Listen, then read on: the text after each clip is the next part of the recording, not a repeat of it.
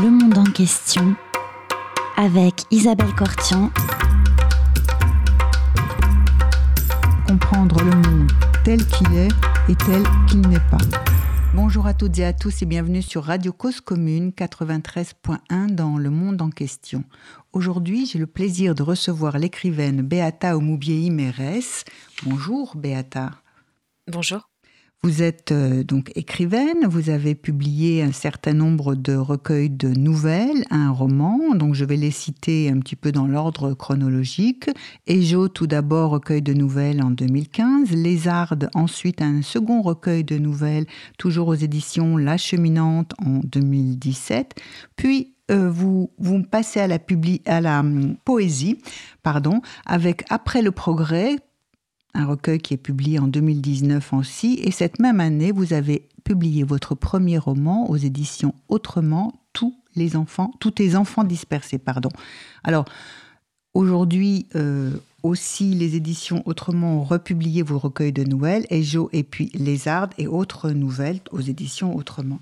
J'avais envie euh, de vous poser une première question.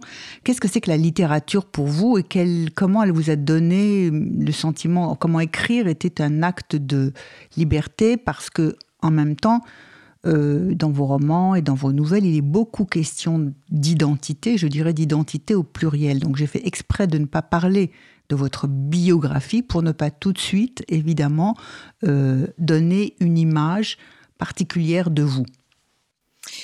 Euh, mais je vous remercie de, de rentrer directement euh, dans le monde de la littérature, qui est effectivement euh, quelque part comme une, une patrie choisie, en tout cas celui de la langue. la littérature, je suis... j'ai eu la chance de tomber dedans quand j'étais petite, parce que Euh, j'ai grandi dans, dans la ville de Boutaré, qui était la deuxième ville euh, du Rwanda, qui était surtout euh, la ville universitaire. Et ce qui peut expliquer que malgré le fait que vu d'ici, ça peut sembler une petite bourgade au cœur de l'Afrique, il y avait des livres à disposition. Il y avait un centre culturel français, il y avait une librairie liée à l'université, il y avait une bibliothèque aussi liée à l'université. Et donc la petite fille, euh, plutôt solitaire, j'étais fille unique, euh, j'étudiais dans une école internationale, euh, ce qui fait que la plupart des enfants pendant l'été, pendant les vacances d'été, retournaient dans leur pays d'origine. Mmh. Et qui faisait que mes camarades de jeu étaient souvent absents pendant l'été. Donc ça a été des longues périodes pour moi de, lecture. Et cette cet univers-là, je pense, à, euh, quelque part, euh, sans que je sache à l'avance que j'allais euh, y rentrer par le chemin de l'écriture, a, été un, terreau, a, été un refuge aussi, je pense. Et notamment, dans un premier temps, quand je suis arrivée en France, jusqu'à jusqu'alors, quand j'étais au Rwanda, parce que je suis métisse, on me renvoyait que j'étais blanche. Et quand je suis arrivée en France, le, regard a changé. On m'a revoyé que j'étais noire. Ni l'un ni l'autre n'étaient des choix. Et du coup, quand on vous, on vous accole une identité qui n'est pas forcément complètement la vôtre, il s'agit de, bah, de savoir de quoi il s'agit et, de pouvoir pas forcément rentrer dedans, mais la comprendre. Et, notamment moi, la littérature, c'est ça a été un, endroit dans lequel je suis allée comprendre ce que ça voulait dire être, le, être noire ou être africaine dans le regard des gens. Et aussi parce que je venais, mais vous voyez, c'est quand même lié à ma, biographie, parce que je venais de vivre l'expérience d'un génocide. Oui. J'avais aussi énormément de questions sur à la fois ce qui s'était passé, que j'avais 15 ans, euh, et comment, comment d'autres avaient pu traverser cette expérience-là.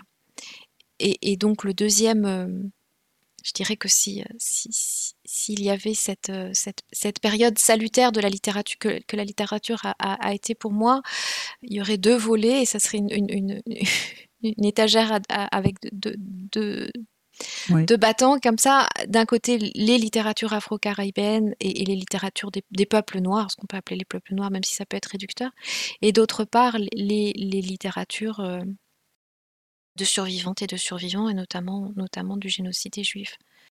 Oui. Et en plus, quand euh, vous parlez des différents regards qu'on pose sur vous, qui étaient métis, et donc euh, blanches pour les uns, noires pour les autres, et suivant les lieux et les endroits et les milieux aussi, j'imagine, il a fallu aussi euh, vivre avec, quand vous arrivez en France, deux mois en juillet 1994, hein, c'est-à-dire deux mois après le génocide des Tutsis au Rwanda, vous êtes euh, survivante. Si vous voulez, vous nous parlerez comment vous êtes cachée, comment vous avez échappé au Burundi. Si vous voulez pas, on n'en parle pas parce que c'est de littérature dont il est question. Mais par rapport à l'ensemble de ces étiquettes ou de ces clichés ou de ces représentations, ce regard qu'on pose sur les autres, il y avait aussi euh, ce regard que désormais euh, vous étiez vue en France comme une survivante du génocide. Oui, je pense que ça a été le premier regard. Je suis arrivée, euh, je suis arrivée en juillet, le 5 juillet, et dès le mois de septembre, je suis allée à l'école. Je suis allée en seconde dans un lycée qui m'a accueilli, qui avait un programme d'accueil d'enfants venant de pays en guerre. Avant moi, il y avait eu, par exemple, des enfants du Liban. Oui. J'étais dans une famille d'accueil française qui, connaissait le Rwanda, donc qui m'a vraiment accueillie de la. Je pense que je ne pouvais pas mieux tomber parce qu'ils étaient tout à fait conscient de ce qui s'était passé, il connaissait le pays et, euh, qui, a essayé de, faire au mieux pour moi, pour m'intégrer. Mais c'est vrai qu'à ce moment-là, dans le regard des, camarades de classe, par exemple, le génocide au Rwanda était encore quelque chose de très proche. Ils avaient vu ça à la télévision. Et donc, il y avait, euh, sans comprendre, sans comprendre, parce que je pense que ça a été assez mal expliqué. Et encore aujourd'hui, il y a une, une méconnaissance euh, est-ce que c'est une paresse Est-ce que c'est une. Il y a aussi des, responsabilités de gens qui, ont tendance à raconter aussi euh, une histoire euh, réécrite, mais, mais il y a une méconnaissance. Donc, mais il y avait de l'empathie. Il y avait. les gens se disaient, elle vient du Rwanda. Maintenant, j'aurais pu être. Et, ça, c'est quelque chose aussi qui est très prégnant, c'est-à-dire que au, dans le regard des gens de cette génération-là, quand on dit Rwanda, les gens pensent systématiquement euh, que la personne a vécu tout ce qu'on a vu à la télévision, sans se demander si cette personne n'est pas n'en a pas été acteur, euh, n'en a pas été euh, perpétrateur. Ou donc il y, a aussi quelque chose de, l'ordre de d'une sorte de oui de pitié, de c'est horrible ce que tu as vécu, mais mais sans chercher à comprendre ce qui s'est vraiment passé. Et en l'occurrence, moi j'étais plutôt dans, un discours qui met de ne pas faire peur aux gens, en leur disant, vous savez, comparé à la plupart des, rescapés, à beaucoup de survivantes et de survivants que je connais, j'ai eu énormément de chance. Euh, donc j'ai toujours été dans ce discours de euh, moi j'ai eu de la chance. Je n'ai pas été m'acheter, je n'ai pas été violée. Oui j'ai eu faim, j'ai eu peur, j'ai dû me cacher, euh, mais, mais j'ai survécu. J'ai survécu avec ma maman, ce qui n'est pas le cas de la plupart de mes amis. Donc, et des amis qui sont restés là-bas aussi? Des gens qui sont restés là-bas, des gens qui sont restés là-bas, et moi je, n'y suis retournée que, que 11 ans plus tard, la première fois. Donc, euh, donc oui, il y a, le, cette idée d'être vu dans le regard des autres avec leur représentation. Mais je pense que je pense que nos sociétés, les sociétés humaines sont faites de représentation par rapport aux autres et qu'on passe que, que euh, on passe son temps à euh, soit faire en sorte de, rentrer dans les, dans les représentations sociales, dans les, dans les conditionnements sociaux, mmh ou, ou de vouloir en sortir. Et je pense que la littérature est justement cet endroit, ce lieu euh, absolument magique, où, euh, où si on se sent différent, ou si on se sent incompris, en tant qu'individu, ou justement à un moment donné on se détache du groupe, ou on se détache de la représentation, et, on prend conscience de, sa différence ou de, son regard différent, de son expérience euh, radicalement différente, on va y retrouver euh, des, gens qui vous disent euh, oui, je sais ce que tu as vécu, je sais ce que tu vis, et, voilà comment moi je, je mets les mots dessus. Il y a, cette phrase de, de l'écrivain américain James Baldwin qui est ah, je sais pas comment. Euh, c'est un truc qui dit You think you, your pain and your heartbreak are unprecedented in the history of the world, but then you read. Tu, tu crois que tu crois que, que ton, ton chagrin et euh, ta peine sont, euh, sont, absolument uniques dans l'histoire du monde. Sans précédent, oui. Et un jour, tu lis et un jour tu lis. Et le jour où tu ouvres un livre et que tu trouves une histoire qui te parle de toi, alors quelque part tu as fait la moitié du chemin euh, vers, euh, vers cette, euh, cette identité apaisée. Identité apaisée, identité reconstruite, déconstruction, processus de déconstruction, mm. mais on se forge aussi à travers la littérature, en particulier dans sa singularité. C'est ça. Et c'est assez, assez, compliqué aussi de. Et moi, c'est ma démarche, ma démarche littéraire, c'est-à-dire que à la fois il s'agissait de témoigner. Moi, moi quand j'avais pas du tout prévu de devenir écrivaine. Hein. J'ai beaucoup lu, j'ai énormément depuis toujours. Euh, mais, euh, mais quand, voilà, quand j'arrive en France, je fais, euh, je fais des études et, mon premier projet qui était, euh, comme on peut l'être à 20 ans, un peu idéaliste, je voulais travailler dans l'humanitaire. Que vous avez fait d'ailleurs. Hein ce que j'ai fait. ce que j'ai fait au début, absolument. Et, et au début, je voulais aller travailler pour les associations qui, avaient, qui s'étaient bien comportées au Rwanda pendant le génocide. Il y avait quand même quelque chose de l'ordre de d'un remerciement diffus, de, en tout cas de, prendre, euh, de prendre cette, cette exemplarité-là comme modèle. Euh, et puis l'écriture est arrivée beaucoup, beaucoup, beaucoup plus tard, à 30 ans passés. Je lisais tout ce qui sortait sur le Rwanda. Euh, je lisais notamment beaucoup les témoignages. Et je pense que dans les témoignages, il y a, il y a quelque chose de l'ordre du vécu individuel. Et en même temps, la littérature de témoignage est celle qui, qui porte aussi la douleur d'un collectif. Oui. Et le lecteur, euh, malgré toute l'empathie du monde, et il n'y a pas toujours de l'empathie dans la lecture, je pense que les gens ne lisent pas forcément comme ça, mais voit ce groupe extérieur à lui. Et c'est une histoire qui est arrivée à d'autres personnes. Terrible, atroce, mais ne va pas forcément s'identifier à ces personnes-là. Alors que la fiction, et en tout cas moi c'est ce que j'essaye de faire, euh, notamment dans les voilà avec des, personnages qui sont inventés, inspirés de, faits réels ou pas, mais euh, ce que j'essaye de faire, c'est que le, lecteur, la lectrice, dont ce n'est pas l'histoire, puisse rentrer dans l'histoire à travers des personnages, regarder le monde à travers, le monde d'avant, le monde d'après, à travers le, les personnages et, s'en rapprocher. Ce que j'essaye de faire, c'est vraiment de retisser du lien, de, de, remettre notre, notre, ce que j'appelle notre... Euh, je dis, je dis souvent que la, littérature est comme une surface de réparation, c'est-à-dire que il y a eu une déchirure. Il y a eu une mhm. déchirure parce que c'est arrivé, parce que, parce que d'autres Rwandais nous ont fait ça, que l'humanité a été capable de faire ça et elle l'avait euh, elle l'avait fait euh, en Arménie, elle l'avait fait euh, pendant la Deuxième Guerre mondiale, et, là, elle le, elle le, faisait de nouveau, et, elle le faisait en plus en direct, pratiquement à la télévision, comme je vous disais, avec nous le sentiment très fort que le monde entier nous a abandonnés. Puisqu'on sait, et, au fur et à mesure que je lisais, on, comprenait qu'il aurait fallu de pas grand-chose en termes de volonté pour arrêter cela. Et comment on retisse du lien avec l'humanité? Et, pour moi, c'est de dire, vous avez fermé, et c'est pas dans un, dans un sens accusateur, mais mmh. ô vous, frères et sœurs humains, vous avez fermé les yeux. Pas tout le monde, mais le monde a fermé les yeux. Maintenant, ouvrez-les et ouvrez vos oreilles et essayez d'écouter nos histoires. Et essayez de, de... Et on sait bien que c'est impossible de se mettre à notre place. Euh, mais en tout cas, c'est une question de, oui, d'entendabilité, d'écoute. Oui. Vous dites euh. à un moment donné que vous essayez euh, d'amener euh, les lecteurs jusqu'au gouffre de nos existences, les amener le plus près possible, les conduire par la main, hein, parce que c'est un mm. peu ça, l'écriture et, son rythme pour emmener le lecteur à essayer de voir autrement, de voir avec son cœur, euh, ses sentiments et, dans un cadre effectivement d'empathie, ce qui, ce qui vous appartient, ce qu'il est difficile euh, sans doute d'imaginer ou de se représenter, mais d'en approcher le plus, le plus possible.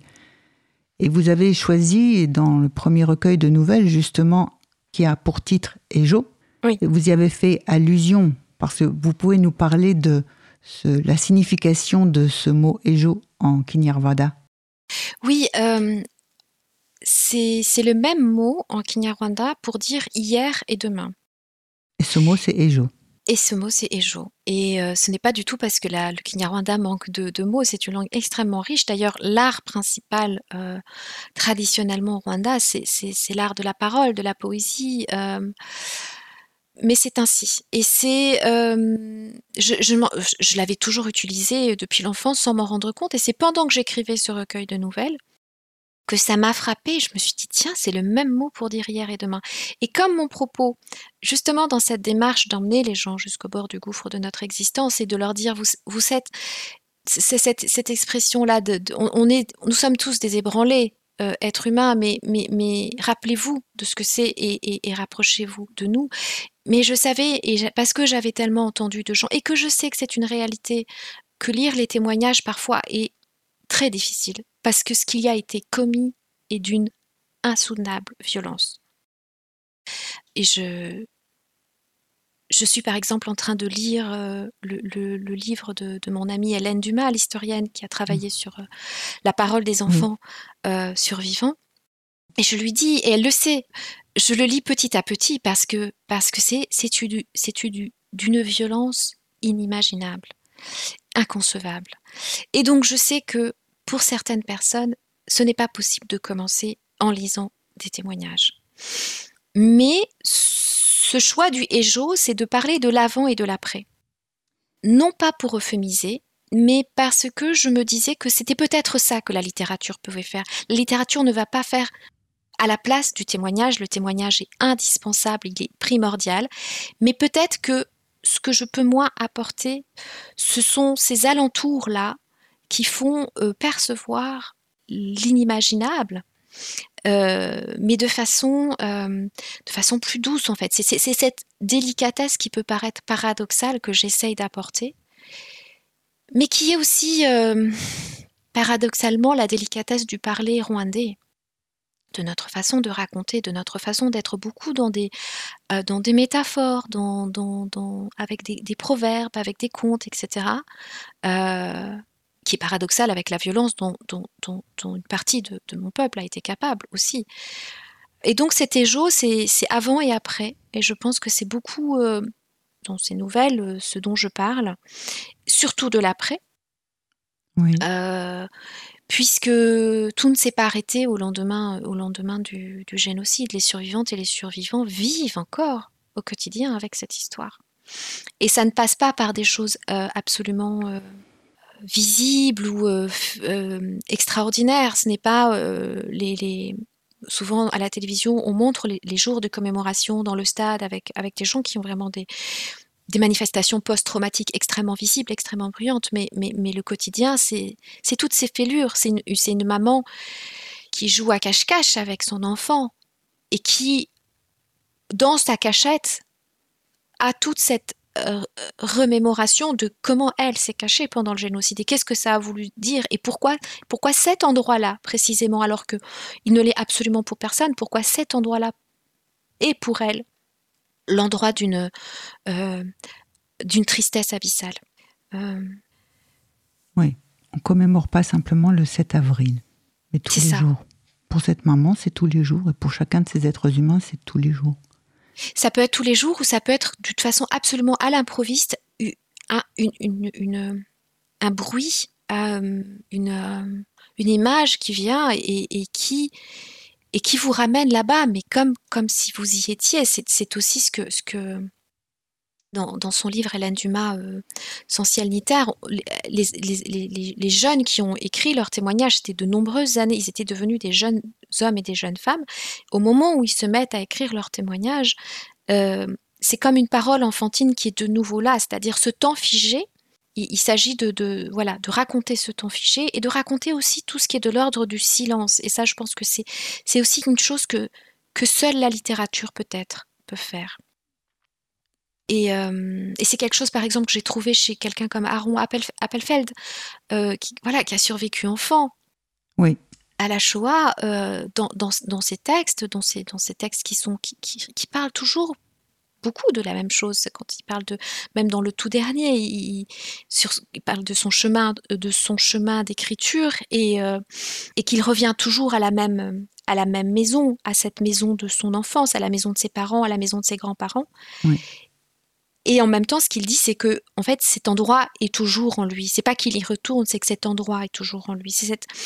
et, dans sa littérature, dans son écriture, il y a ce, il y a ce silence là, euh, qui est euh, qui est un silence non pas de ce qu'on a souvent dit aussi, et moi je, me, je suis un peu euh, en porte-à-faux par rapport à ça, de dire c'est indicible, c'est innommable. C'est pas de ce silence-là dont il s'agit. C'est plus un silence comme force de la narration, c'est-à-dire il y, a des choses qui ne vont pas se dire mais qui vont avoir une signification très forte. C'est le silence qui est lié à l'impossibilité de parler par rapport à la langue qu'il a lue, par exemple. et, et c'est ce que c'est ce que je dis moi dans le texte introductif de, de, de, que je raconte que une des choses qui m'ont sauvée, c'est que j'ai prétendu ne pas parler le Kinyarwanda, ma langue maternelle. Mhm.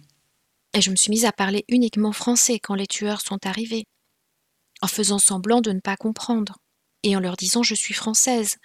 Euh, j'ai vraiment raconté cette histoire comme ça à l'improviste, mais je savais que il considérait que la France était le pays partenaire, le pays ami, euh, qui leur avait euh, apporté du soutien militaire, etc. Et à ce moment-là, je me suis dit maintenant il faut que je sois française. Et j'ai inventé une histoire euh, et, j'ai inventé un père français. Et, quand je, suis arrivée à la frontière, au tout dernier moment, juste à, quelques, pas de la frontière, il y avait le préfet qui était là, qui dit Ah, bon, vous allez retourner en France, chez vous. Et, à ce moment-là, le soulagement est arrivé trop tôt et, j'ai prononcé des mots en Kinyarwanda. Et j'ai dit merci beaucoup en Kinyarwanda à, à, quelqu'un qui était euh, capable de me tuer. Oui.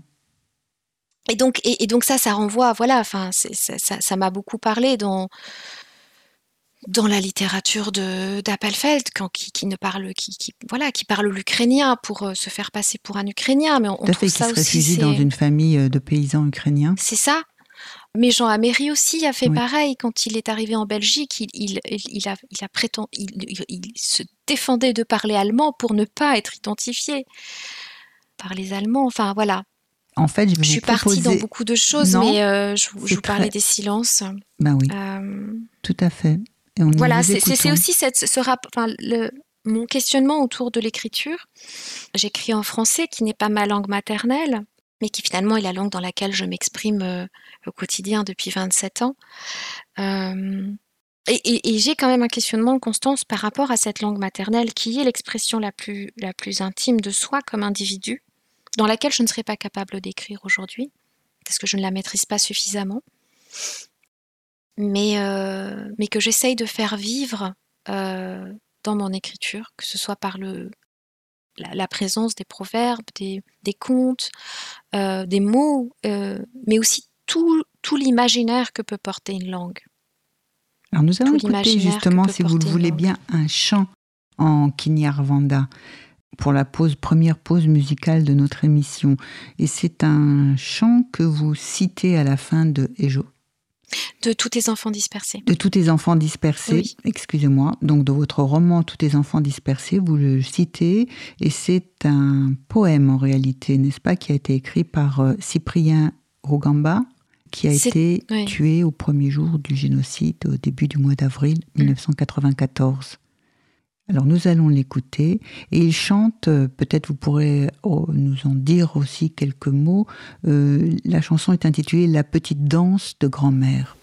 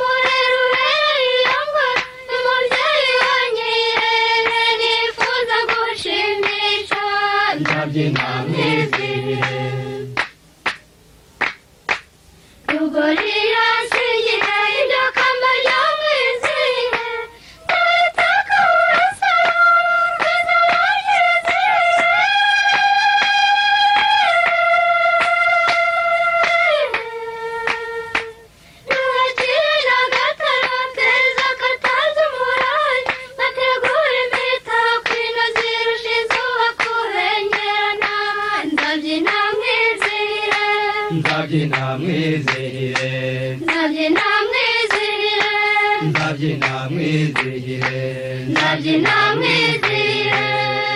êtes sur Radio Cause Commune 93.1 dans le monde en question.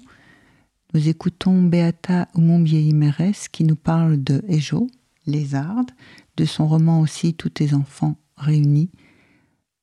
Beata, euh, est-ce que vous avez quelque chose à nous dire sur ce chant en Kenyarvanda que nous venons d'écouter et sur le poète en question?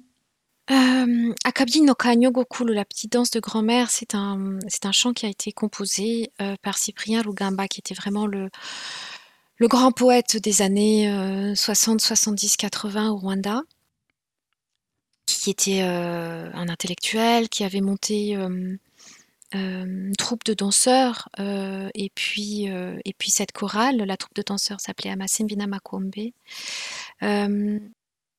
Et c'est une, une chanson qui, qui, qui, symbolise vraiment ces années. Enfin, elle passait à la radio. Qui c'est un enfant qui dit je, quand ma, grand-mère sera morte, je, je, je, danserai cette danse pour elle et nous, sa descendance, on, l'honorera à travers cette danse.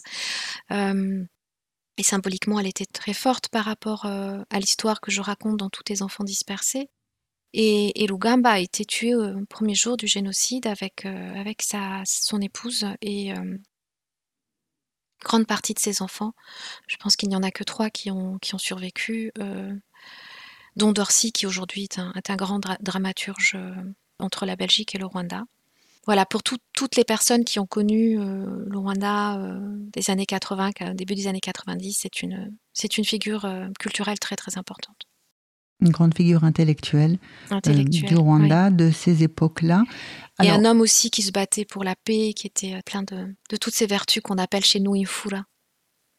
Qui veut dire Infura, c'est euh, c'est la personne qui est parée de, de toutes les qualités humaines. C'est, je ne sais pas si on, on, pourrait avoir une traduction, mais des, des, des, des, qualités d'humanité en fait. Oui. qui jouit d'une espèce d'aura aussi peut-être oui, qui, euh, qui est reconnu pour, euh, pour sa façon d'être au monde, de bonté, euh, de droiture, de générosité. Alors on parlait de, de, la langue et que vous écrivez en français, mais vous écrivez en français et que désormais ça serait difficile pour vous d'écouter en Kinyarwanda parce que aussi bien à l'oral qu'à l'écrit, ben, vous ne le pratiquez pas aussi bien que le français depuis que vous êtes arrivé en France. Mais, et vous écrivez des nouvelles aussi. Alors, mm. on a plusieurs questions à poser sur euh, le genre que constitue en littérature la nouvelle. Mais d'abord, est-ce que la nouvelle, euh, le choix de d'écrire des nouvelles, ça correspond à un choix personnel Est-ce que c'est une façon aussi de rendre compte plus facilement de la façon dont vous vous souvenez d'histoire ou de la façon dont la langue euh, mm. Qui fut votre langue maternelle, hein, euh, et, parler, est-ce que ça a un rapport ou est-ce que c'est simplement, en tant qu'écrivain, vous, vous avez envie de faire de la nouvelle, et des romans aussi, mais aussi de la nouvelle? Mais je pense que c'est un peu de tout ça, vous avez raison. Je pense que quand on écrit, c'est euh, des réalités de, vie. Euh, j'aime beaucoup cette forme. Euh, c'est vrai qu'en France, elle est mal aimée, qu'en dehors du 19e siècle, qui a été l'âge d'or de la nouvelle, euh, c'est très, très compliqué de. Je me rendais pas compte, moi, quand je les ai écrites, que ce serait compliqué de les faire publier au début. J'avais des, des retours de grandes maisons qui me disaient Mais c'est très très bien, euh, on a beaucoup aimé, il y a toutes les qualités littéraires, mais on ne publie pas de nouvelles. Mmh il y a vraiment, voilà, quelqu'un du monde éditorial m'a dit un jour, il faudra que tu écrives un roman un jour si tu veux que tes nouvelles soient publiées. Et je, trouvais ça d'une injustice parce que, parce que moi, je sais que j'avais, euh, voilà, j'ai un attachement pour tous ces textes courts où j'avais, j'avais beaucoup aimé. Euh, je sais pas, Carver, Tchekhov, euh, Alice Munro, la canadienne, Nadine Gordimer, qui est une de mes écrivaines préférées, la sud-africaine, qui, qui, qui, a écrit pratiquement la moitié de son œuvre, ce sont des nouvelles. Mais ce choix-là, concrètement, pour ce que j'avais à dire, puisque mes, mes, premiers textes, les deux recueils de nouvelles qui sont repris aujourd'hui dans, dans, ce, dans, ce, dans ce recueil chez Autrement, avec des, des nouvelles inédites aussi que j'ai écrites depuis, euh, la forme courte convenait à, à, parce que je vous disais, mon, mon rapport à la, à la forme de de ce que j'avais pu entendre d'oralité. De, alors j'aime bien cette expression qui est celle de, Chamoiseau, d'oraliture. On, est dans une société de l'oralité, mais, mais c'est une littérature orale très importante, de poésie, euh, de contes. Euh, et ça correspondait d'une part, je, je, voulais coller au plus près de, de cette façon de raconter dont je suis issue, puisqu'on écrit avec un imaginaire et que mon imaginaire à moi était à la fois cet imaginaire et cette langue rwandaise, et évidemment, ayant été dans une école euh, internationale, tout ce que j'avais lu aussi des littératures euh, occidentales, mais il y avait de ça.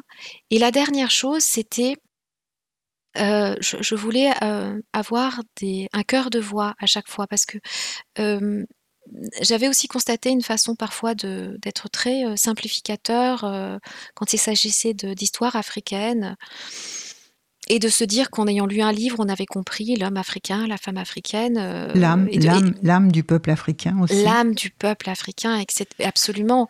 Et, et je voulais montrer la complexité, justement, puisqu'on veut toujours nous simplifier un maximum, et que ce qui s'est passé avec le Rwanda, c'est qu'il y a eu des propos extrêmement simplificateur, raciste. Dans ces pays-là, on s'entretue depuis la nuit des temps. Dans ces pays-là, un génocide, ce n'est pas important. Voir, voilà, ce n'est pas un génocide. Voir, ce n'est pas un génocide. Mm. Euh, il y a quelqu'un qui a dit il n'y a pas longtemps aussi que toutes les, tous les génocides ne se valaient pas. Enfin, mm-hmm. euh, et donc, euh, et donc, sortir de la caricature, pour moi, c'était passer par montrer la multiplicité des destins, des parcours et faire entendre euh, une multiplicité de récits. Euh, et donc la, forme de la nouvelle, pour moi, sachant que je les ai écrites, euh, en tout cas en dehors de, des inédits qui sont à la fin, je les ai écrites dans, une, dans une unité, c'est-à-dire le premier, ce sont des voix de femmes qui parlent, le deuxième, c'est vraiment un regard sur l'enfant, ce sont des voix d'enfants ou plus de, de, de, de leur expérience de l'enfance, avant et après le génocide mais avec quelque chose de l'ordre d'une mosaïque de voix pour, euh, pour sortir de, de la caricature ou, de, ou du cliché. Donc, pour, pour toutes ces raisons-là, la forme de la nouvelle, pour moi, été... Euh, Elle convenait particulièrement pour euh, détruire euh, des représentations réductrices pour faire comprendre euh, la complexité ou la richesse de l'humanité et en particulier d'un monde africain qui est aussi euh, divers que n'importe quel autre monde. Bien sûr, c'est 54 pays. 54 et, pays. Et, rien que pour le Rwanda, il y a eu beaucoup d'expériences différentes parce que je vais faire parler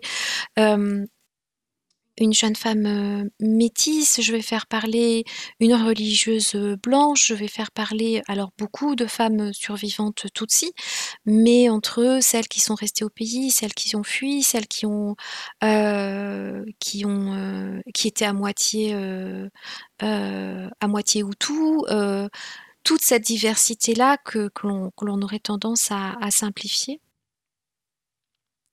Et puis après, il y, a une, raison qui était, euh, pour le coup, qui, était aussi, euh, en tout cas, moi, je, trouve que la, forme courte euh, correspondait aussi à, la vie que j'avais quand j'ai écrit, c'est-à-dire je travaillais à temps plein, j'avais un enfant bas âge, j'écrivais souvent dans le train en revenant de, de réunions aux quatre coins de la France, et donc la forme courte correspondait aussi à au fait que j'avais assez peu de temps pour écrire. Je pouvais penser à un texte, je peux penser à un texte pendant des semaines, mais je ne vais peut-être avoir qu'un créneau de deux heures concrètement dans ma vie de mère, dans ma vie de, de, salarié pour, pour écrire.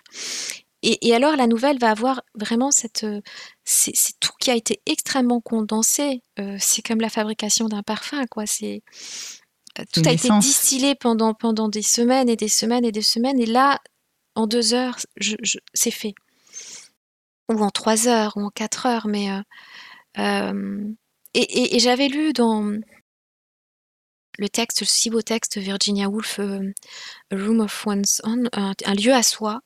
au début, on appelait ça une chambre à soi, maintenant on dit plutôt un lieu à soi, mhm. où elle dit ça dans cette conférence qu'elle a fait aux jeunes filles en disant peut-être que la forme courte sera et, sera celle qui sera privilégiée de, par, par, par les femmes parce que parce que parce que on, est forcément dérangé.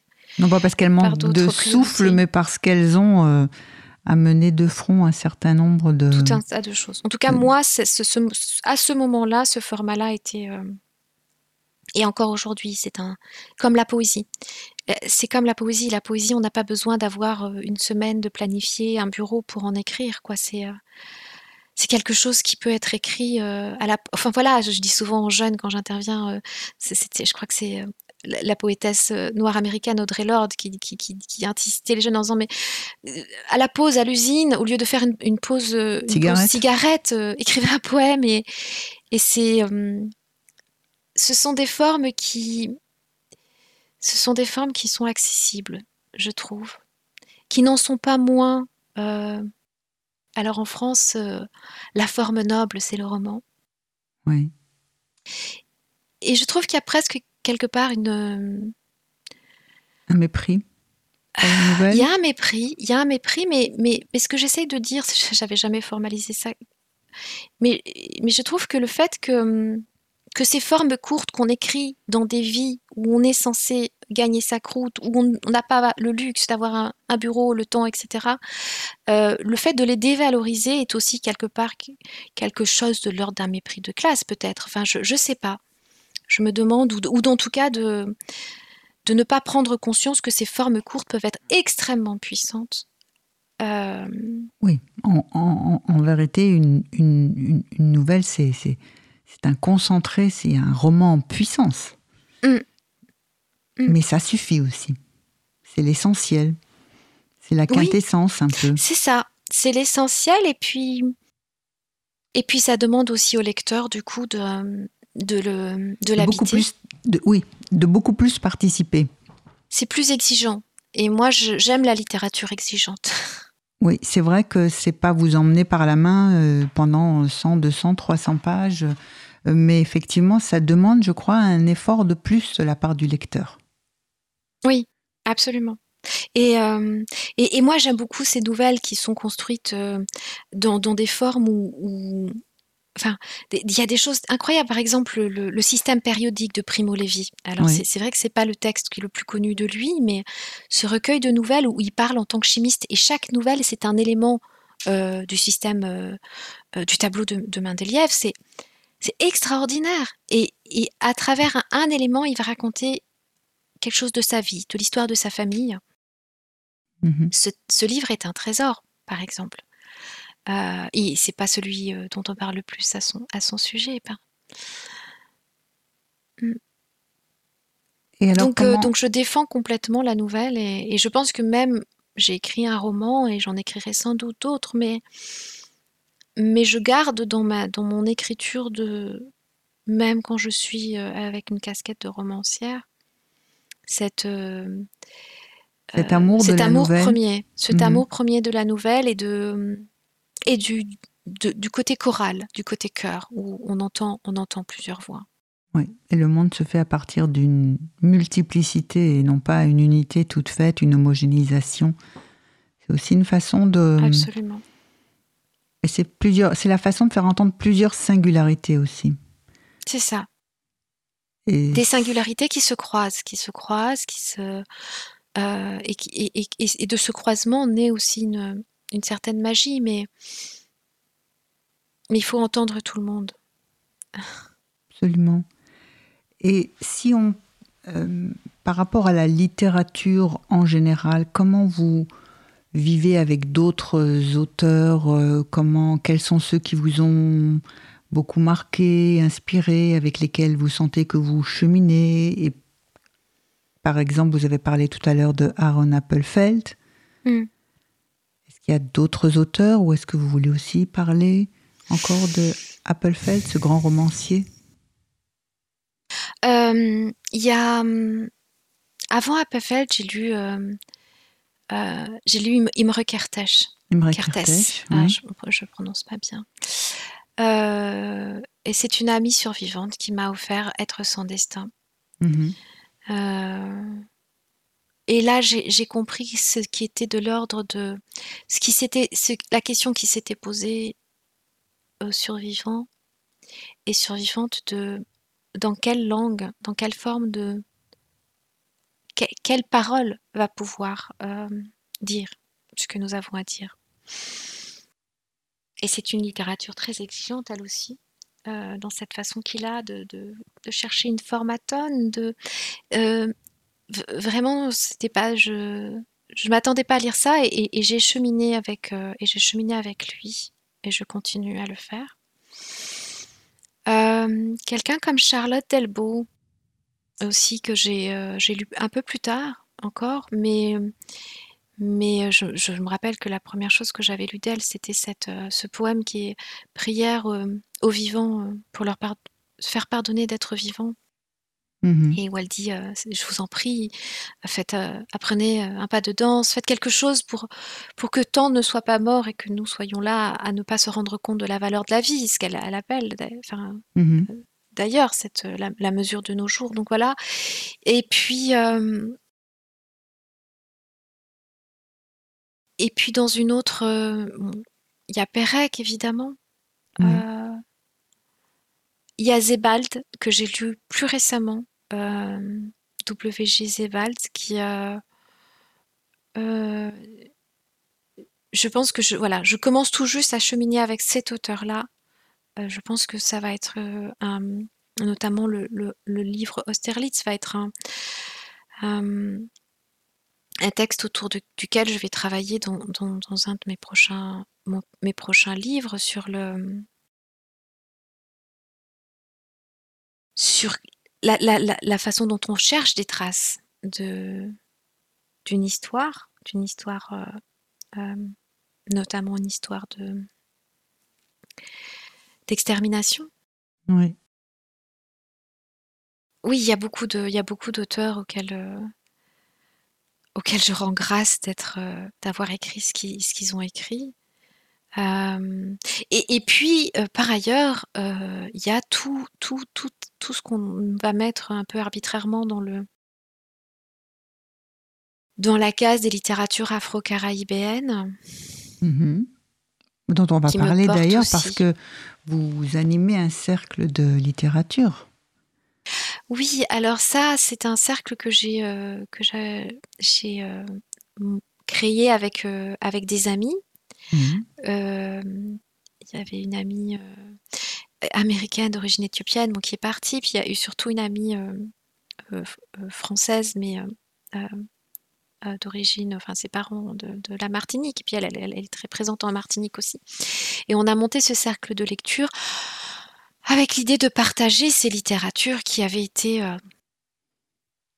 qui sont très importantes pour nous. Et moi, quand j'étais étudiante, quand j'étais à Lille, il y avait un, un- un- association qui s'appelait Fest Africa, qui est une association qui avait monté un, projet formidable d'ailleurs dans les, à la 97-98 qui s'appelait Rwanda écrire par devoir de mémoire, qui avait emmené des écrivains et des écrivaines africains au Rwanda, en disant les intellectuels africains ont été étonnamment silencieux par rapport à ce qui s'est passé au Rwanda, et cette histoire n'est pas qu'une histoire rwandaise, c'est notre histoire, c'est il faut qu'on s'en saisisse et qu'on écrive et qu'on parle dessus.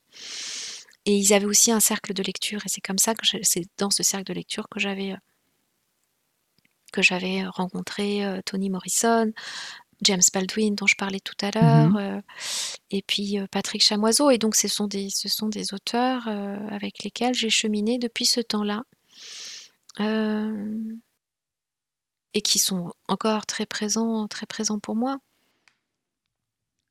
J'ai eu la chance d'animer des rencontres avec, avec, avec Patrick Chamoiseau l'année dernière ici à Bordeaux et de lui faire parler de toute, de toute sa littérature, de son oraliture, cette langue qu'il a inventée, qui qui qui est magnifique, qui, qui vient aussi de ça, de, de, comment je fais avec le créole qui m'a été interdit. C'est, enfin, quelque part, ça, ça rejoint ce qu'on disait tout à l'heure.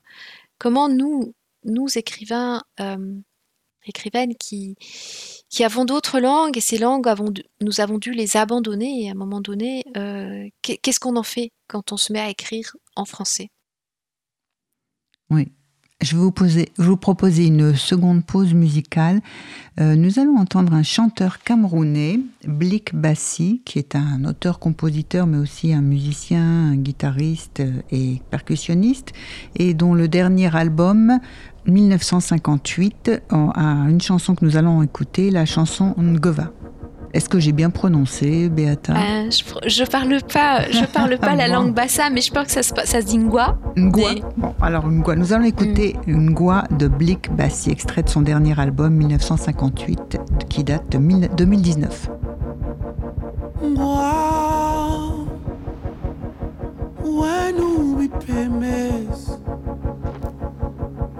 long yes ma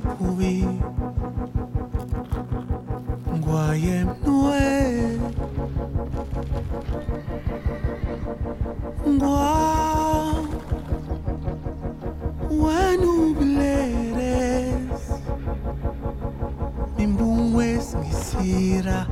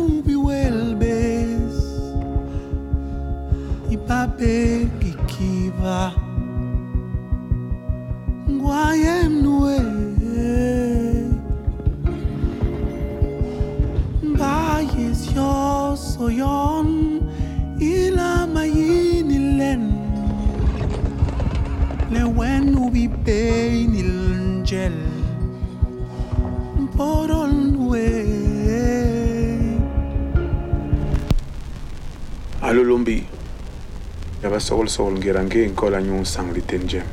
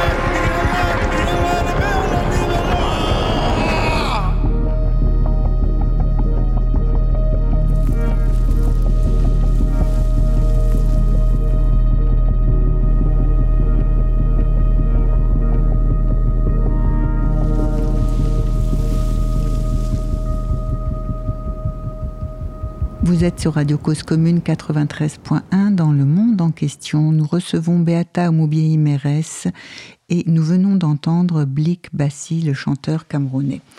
Beata Oumoubiei Mérès, euh, dans ces cercles de littérature euh, des Caraïbes et d'Afrique, euh, est-ce que vous pensez, vous réfléchissez en tant que place de la littérature des Caraïbes ou de l'Afrique dans la littérature mondiale? Est-ce que vous considérez qu'aujourd'hui l'Afrique a une littérature ou qu'elle s'insère dans la littérature en général? Absolument. absolument. Ah, je suis presque surprise par cette question, bien sûr. Et ce n'est pas parce que euh, euh, une littérature écrite et récente euh, qu'il n'y a pas eu de littérature ancestrale qui existe et qui a été transmise. Euh. Il y a des vrais enjeux auxquels je, suis euh, intéressée et auxquels j'essaye de, participer également, parce que la majorité de, des auteurs africains, africaines écrivont dans des langues qui ne sont pas les langues originelles, qui sont les langues de la colonisation, que ce soit l'anglais, le portugais, le, le français, euh, mais, euh, mais elle, est elle est foisonnante. Elle est foisonnante. Euh, alors, vue de France, c'est souvent un peu, un peu réducteur. Oui.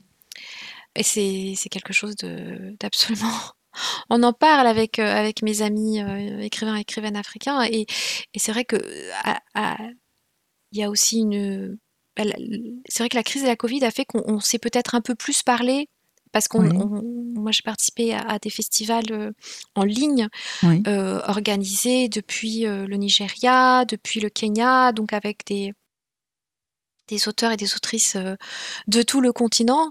Et, et c'est, voilà, d'aller voir ce qui se passe du côté des anglophones qui n'ont pas du tout le même rapport avec les, leur ancienne colonie. C'est-à-dire que euh, pour les francophones, en dehors de Paris, c'est compliqué d'être publié et, Paris impose une certaine vision des choses. Et Paris est, pour le coup parfois un peu caricatural. Et Paris va, avoir un discours éditorial euh, extrêmement réducteur. Euh, réduisant parfois des, à, ce qu'on raconte justement raconter l'âme de son peuple raconter euh, être dans des traités à lire nos, à lire nos littératures comme des traités d'ethnographie c'est-à-dire quelque part nous empêcher d'avoir un imaginaire propre et une langue propre c'est-à-dire une langue qui est celle de chaque écrivain et de chaque écrivain et pas dire euh, euh, je, veux une histoire rwandaise ou je veux une histoire camerounaise ou je veux une histoire africaine, c'est-à-dire qui correspond aux représentations que je me fais de l'Afrique, c'est-à-dire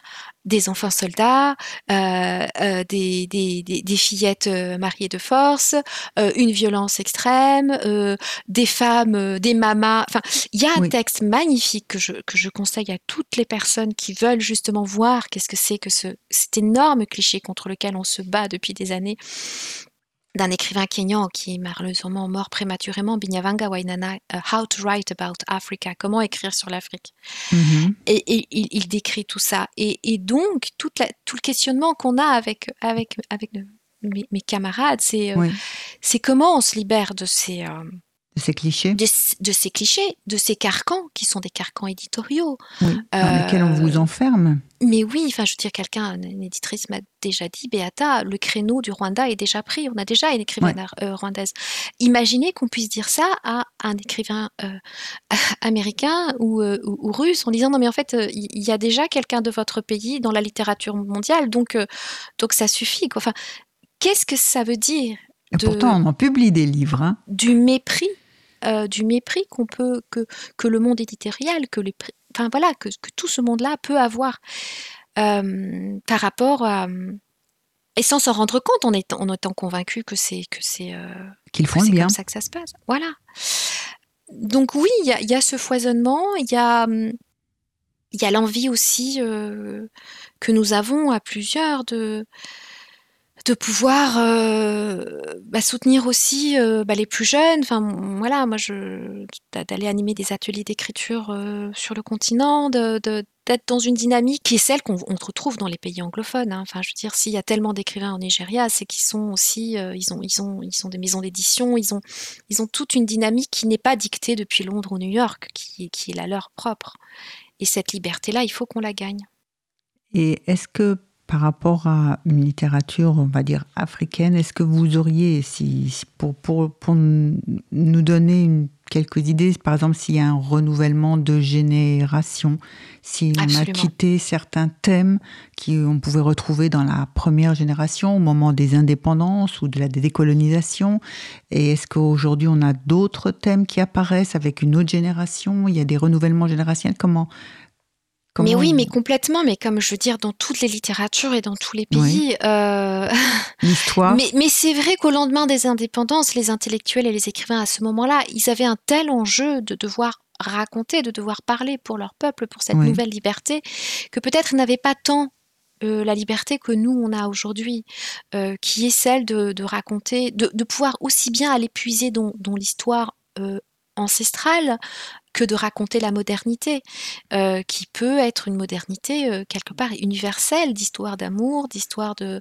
de famille, de secrets de famille. c'est ce que je fais dans, dans Tous les enfants dispersés, de métissage, de, de, de, vie entre ici et là-bas. Euh, enfin, tout, tout, tout, ce foisonnement, toute la vie, en fait, la littérature est là pour raconter la vie et notre vie n'est pas restée figée dans, euh, dans ce que certains ont pu penser qu'on n'était pas rentré dans l'histoire. Ce foisonnement, il est toujours là et, et, ce, et, la génération à laquelle moi je me réfère, c'est celle-là. C'est vrai que euh, enfin, je peux vous citer tout un, tout un tas de, de noms. Enfin, je pense euh, chez, chez les francophones, euh, Abdourahman Ouaberi, Emle Boom, Wilfried Sondé. bon, c'est des gens qui vivent là-bas, oui, enfin, chez les qui Gauze, par exemple, l'ivoirien. Enfin, et puis, puis chez les anglophones, alors là quelqu'un comme Teju qui est euh, nigérian et qui a une écriture, voilà, enfin, on va pas du tout pouvoir l'enfermer dans euh, euh, le cliché de l'écrivain africain qui va vous parler de, musique classique, de, santé mentale, de, qui est photographe par ailleurs. Enfin, Dina Omengestu, qui bon, il a quand même grandi aux États-Unis, mais, mais qui parle d'une histoire aussi en lien avec l'Éthiopie il y a un foisonnement incroyable euh, et toute la question est de faire en sorte, notamment chez les francophones, parce qu'il y a une vraie, euh, des maisons d'édition, des revues, etc. Dans, les pays anglophones, dans les pays francophones, euh, malheureusement, c'est encore très très phagocyté par, enfin phagocyté. C'est tout passe par Paris parce qu'il n'y a pas eu de, de structures suffisamment fortes malheureusement qui ont tenu jusqu'à présent.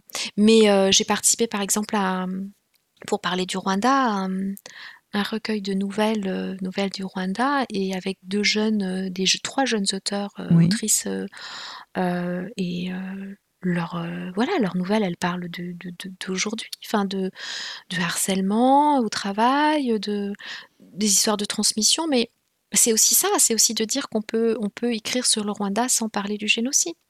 Oui. Qu'on peut parler de. même s'il faut. Enfin, je veux dire, on peut parler de, des, luttes des indépendances. La chanson qu'on a passée tout à l'heure de, de Blik Bassi, bah, c'est une chanson qui parle de Ruben Umniobe, qui est un, des, très grandes figures de, l'indépendance du Cameroun. On peut parler de ça et on peut parler aussi euh, de ce que c'est que vivre aujourd'hui dans une, grande ville africaine avec, euh, avec des réalités très... Euh, la vie. Oui, la vie. la vie. Alors, est-ce que peut-être euh, vous avez dit qu'il y avait une différence euh, dans la façon dont les écrivains qui parlaient l'anglais et puis ceux qui avaient pris le français, euh, est-ce que sur la francophonie ou la littérature dite francophone, vous auriez des choses en particulier à dire? Parce que est-ce que c'est pas un peu comme une façon de dire qu'elle est la littérature francophone, c'est de renvoyer un certain exotisme? Euh, pour moi, c'est, alors il y a tous les débats, tout le débat autour de l'institution francophonie qui, euh, je vraiment pas rentrer dedans parce que ça a pris des ampleurs incroyables et que parfois c'est euh, c'est même illisible pour les gens de l'extérieur. Mais parler littérature francophone, c'est, je pense, pour faire la différence avec littérature française. Oui. Maintenant, la question va être, euh, Littérature exemple, tout court. par exemple, littérature tout court, mais je ne sais pas si vous avez déjà fait l'expérience, c'est très drôle. Euh, et on en parlait beaucoup au cercle de lecture euh, afro-caribéenne. euh, c'est une, conversation qui est récurrente parce que euh, aller dans une librairie Oui. et euh, demander, demander un auteur d'origine africaine. Oui. Et, et- et ça va être drôle parce qu'il y en a certains qui vont être. on les met, par exemple, quelqu'un qui, qui a. euh, comme moi, par exemple, je suis arrivée à 15 ans, j'ai la nationalité française. Est-ce qu'on va me mettre dans littérature africaine ou dans littérature française? Mhm. Est-ce qu'à un moment donné. bah Alors, je peux comprendre que les libraires, ils ont des. des, des- c'est plus facile pour retrouver, mais, mais malheureusement, parfois, certains, quand ils disent euh, littérature francophone, c'est ce que je disais tout à l'heure, une littérature un peu euh, de l'ordre de du folklorique. Euh, vous voyez Oui. Ou de, du traité ethnographique. euh, et hum, je sais pas. Je pense que c'est, ça serait bien effectivement qu'à un moment donné, euh, on, classe les, les auteurs par, Par langue, tout simplement. Par langue ou par ordre alphabétique. euh. Je sais pas, par exemple, quelqu'un comme, euh, bah, quelqu'un comme Chamoiseau, par exemple, Oui. dit, et fort justement, euh, bah, nous les auteurs, bah, tous ces auteurs qui ont travaillé sur la question de la créolité, nous les auteurs de- de- de- des- Antilles euh, françaises, on est, on est plus proche de par le vécu, de par l'expérience aussi sur les siècles de l'esclavage, d'auteurs du continent américain que d'auteurs africains qui pourtant ont la même couleur de peau que nous. Euh, voyez Oui. Donc ces cases-là, c'est toutes ces cases-là, à un moment donné, c'est comment, euh, comment on s'en défait. Euh, maintenant, je pense que je ne suis pas, sans doute pas la plus, la plus qualifiée pour en parler, mais, mais un grand monument de la littérature africaine, Amadou Kourouma, l'écrivain ivoirien, Oui. qui a, qui a vraiment fait un travail sur la langue quand il, avec son, ses romans euh, où euh, il, il se, il, il a, investi la langue française de, de sa langue mal- de- du, du malinké. Eh ben, au début, euh, les éditeurs français n'ont pas voulu le publier. Il a d'abord été publié par un éditeur québécois. Mhm. Donc c'est aussi... Moi, j'ai j'ai pas de souci avec le français, comme je dis à- au début de mon texte.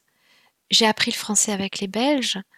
Et, et donc, j'ai pas ce rapport à Paris de la langue de Molière, comme si j'avais l'impression qu'il fallait que je, que je la mérite. Avec, euh, les Belges avaient un rapport au français beaucoup plus souple et beaucoup plus euh, humble que la France, peut-être. Je vous remercie. Mais les choses bougent.